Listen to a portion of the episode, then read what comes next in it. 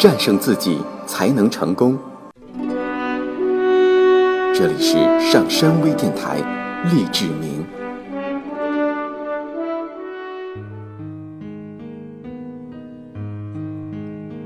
如何克服拖延症？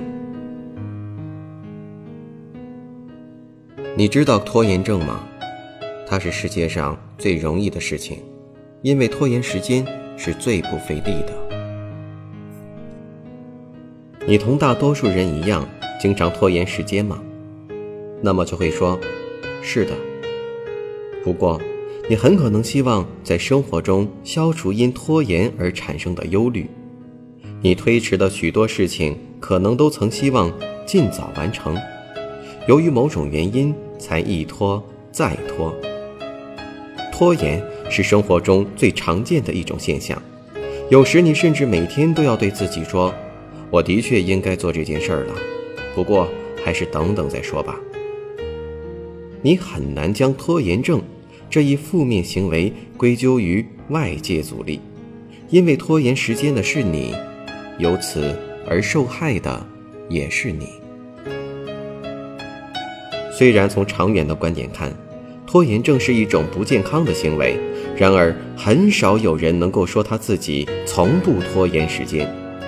这种行为本身并不含有任何不健康的因素，实际上。并不存在拖延时间的问题。一件事情如果做了就是做了，没做就是没做，因而不存在拖延或不拖延之说。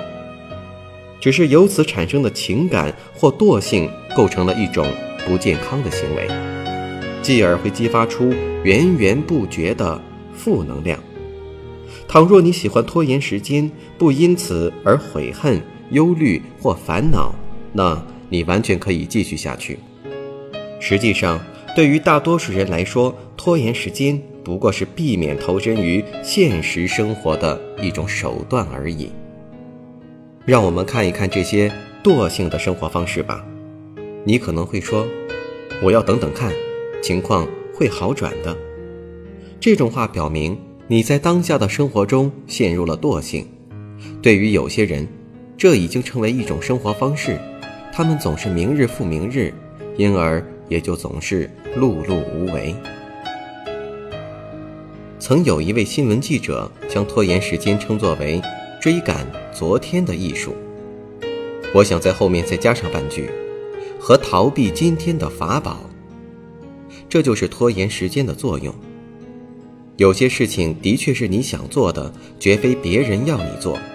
然而，尽管你想做，却总是一拖再拖，你不去做现在可以做的事情，却下决心要在将来某个时候去做，这样你便可以避免马上采取行动，同时安慰自己说，你并没有真正放弃决心要做的事情。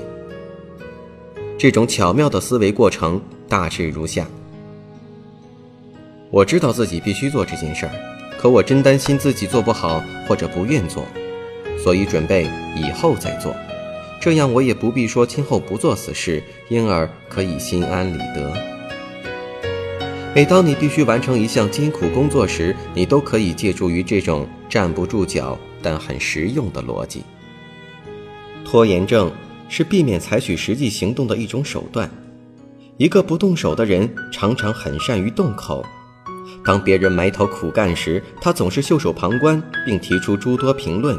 品头论足是很容易的，而要实干就必须做出努力，承担风险，甚至进行变革。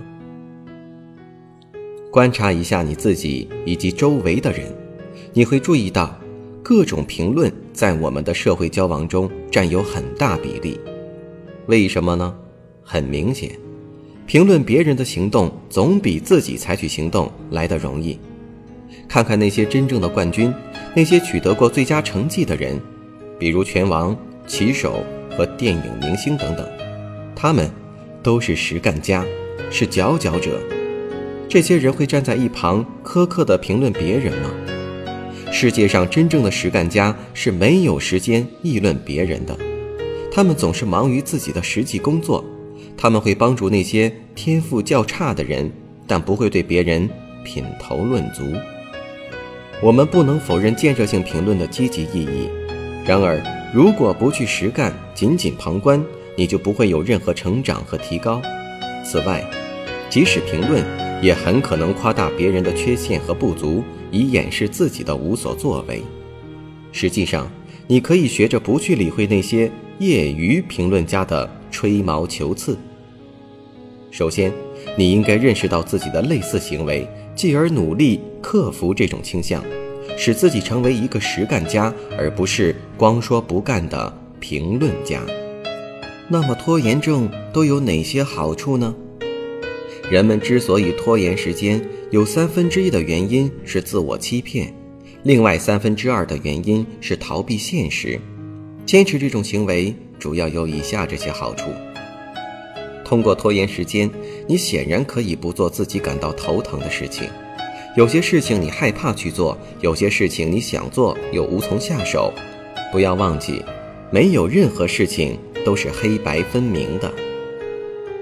维持这种自我欺骗心理，可能会使你心安理得一些，因为你无需承认自己不是一个实干家。只要能一再拖延时间，你就可以永远维持现状，无需力求进取，也不必承担任何随之而来的风险。你如果厌倦生活，就可以抱怨说是其他的人或事使你情绪消沉，这样你可以摆脱任何责任。并且将一切归咎于令人厌倦的那些事情。通过对别人品头论足，你可以自以为高人一等；你可以通过贬低别人的行动来抬高自己的形象，这也是一种自我欺骗行为。期待事情出现转机，同时认为客观环境造成了你的精神不愉快，各种事情似乎都在与你作对，这样。即使无所事事，也是理所当然的。不做任何没有把握的事情，就可以避免失败了，从而也无需证实你对自己所持的怀疑了。盼望出现美妙的奇迹，如中了大奖，从此可以不用再上班了。由于不能从事自己所喜爱的活动，你可以既赢得别人的同情，也可以怜悯自己。若一再拖延时间，最后又在极短的时间内赶完工作，那么即使工作做得很差，甚至很不像样，你也可以辩解说：“我时间不够。”在你拖延某件事时，别人或许会帮你做这件事，这样拖延又成了你摆布别人的一种手段。通过拖延时间，你就能找到更多不去行动的借口了。避免做工作，你就不会取得成功。这样，你不会因业绩太好而倍感压力，害怕以后还得做出更好的成绩才能交差。当我们认识到自己存有这些拖延症的习惯之后，该怎么办呢？我们可以开始采取一些具体措施来清除这一自我挫败性的行为。改变拖延症有哪些办法呢？不妨用笔和纸把它们记下来吧。从眼前的五分钟做起，不应总是考虑各种长期计划，应争取充分利用眼前的五分钟，不要一再推迟可以给你带来愉快的那些活动。每天早上先完成一件你认为最困难的事，在采取实际行动之后，你会发现。拖延时间毫无必要，因为你很可能会喜欢自己一再拖延的这项工程。在实际工作中，你会逐步打消自己的各种顾虑，也因为最棘手的事情已经解决，剩下的工作你会轻松愉悦地完成。不要轻易变动已经制定好的计划，计划永远不可能完美。不断的调整内容，将使你的行动无限期后延。问一问自己：倘若我做了自己一直拖延至今的事情，最糟糕的结果会是什么呢？结果往往是微不足道的，因而你完全可以积极的去做这件事。认真分析一下自己的畏惧心理，你会懂得维持这种心理毫无道理。给自己安排出固定时间，例如周三晚上十点至十点十五分，专门做曾被推延的事情。你会发现，只要在这十五分钟内专心致志的工作，你往往可以做完许多拖延下来的事情。要珍爱自己，不要为将要做的事情忧心忡忡，不要因拖延时间而忧虑。要知道。真爱自己的人是不会在精神上这样折磨自己的。设置好时间节点，给最重要的任务定出完成的具体时间，在执行的过程中注意追踪任务的完成情况。在这个过程中，不要被其他琐事干扰，比如不停地查收邮件、上社交网站、对着电视机等等。认真审视你的当下。找出你目前回避的各种事情，并且从现在起逐步消除自己的畏惧心理。拖延时间意味着在当下为将来的事情而忧虑。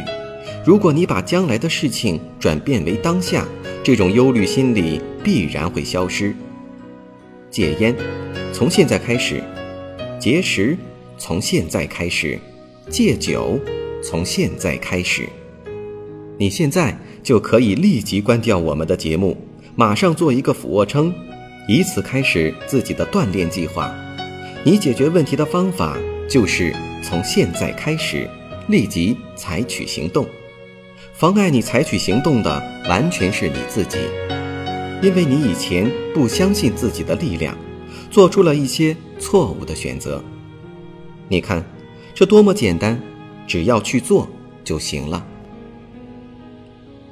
以后，当你觉得无聊的时候，积极利用自己的大脑，比如，在单调无聊的会议上主动提出一些问题，扭转沉闷的气氛；或者利用大脑做一些有趣的事情，比如做一个填字游戏；要不就努力死记一大串数字，以增强自己的记忆力，下决心不再产生厌倦情绪。当别人对你品头论足，问问他。你以为我现在需要听这些吗？而当你意识到自己在议论别人时，问问你身边的人，他是否愿意听你的评论？如果他愿意听，可以再问问他为什么。这样做会有助于你从一个评论家转变为实干家。认真审视一下自己的生活。假如你还有六个月的时间可活，你还会做自己目前所做的事情吗？如果不会的话，你现在就去做你最紧迫、最需要做的事情。为什么？因为相对而言，你的时间是很有限的，你的全部生命只不过是短暂的一瞬间，因而，在任何方面拖延时间都毫无道理。鼓起勇气去干一两件你一向回避的事情，一个勇敢的行动。可以消除各种恐惧心理，不要再强迫自己干好，因为干本身才是关键所在。不要被完美的心态所束缚，力求完美只不过是对于当前任务的恐惧。晚上睡觉之前，努力排除一切疲劳的感觉，不要以疲劳或疾病为借口拖延任何事情。你会发现。当疲劳或疾病失去其意义时，也就是说，当他们不能成为你推迟工作的理由时，导致拖延的因素会奇迹般的消失。不要再使用“希望”“但愿”“或许”等词，因为这些词会加重你的拖延症。每当你发觉自己的话里又出现这几个词时，就应该改变自己的话了。例如，应该将。我希望事情会得到解决，改为我要努力解决这件事。将但愿我心情会好一些，改为我要做些事情保持心情愉快。将或许问题不大，改为我要保证没有问题。每天都请记录下你所发出的抱怨和议论，做这种记录可以达到两个目的：一方面，你可以意识到自己在生活中的评论行为，即你是怎样评论的，评论了多少次，评论的是什么人、什么事。另一方面，做这种记录是件令人头疼的事，这也会促使你平时不要再乱做评论和抱怨。如果你所拖延的事情涉及到其他人，例如搬迁、性生活或调换工作，你应该与这些人商量一下，听听他们的意见，要敢于摆出自己的各种顾虑，这样将有助于你认识到自己的拖延是否完全是出于主观原因。在知心朋友的帮助下，你们可以共同分析问题，解决问题。不久，你就会完全驱散因拖延症而产生的忧虑。与家庭成员制定一项协议，明确提出你想做而一直拖延的事情，一同打场球，出去吃顿饭，看场戏，度假旅游，让大家备值一份，并且规定违约时将受到的惩罚。你会发现这种办法很灵验，而且你本人也可以从中受益。因为你往往也会从这些活动中得到乐趣。下面这段话将结束本期的内容。你要是希望改变客观世界，就不要怨天尤人，而要做些实际工作。当你积极行动时，你就会发现，克服拖延症的正能量是可以被制造的。不要总是因拖延时间而忧心忡忡，并为此而陷入惰性。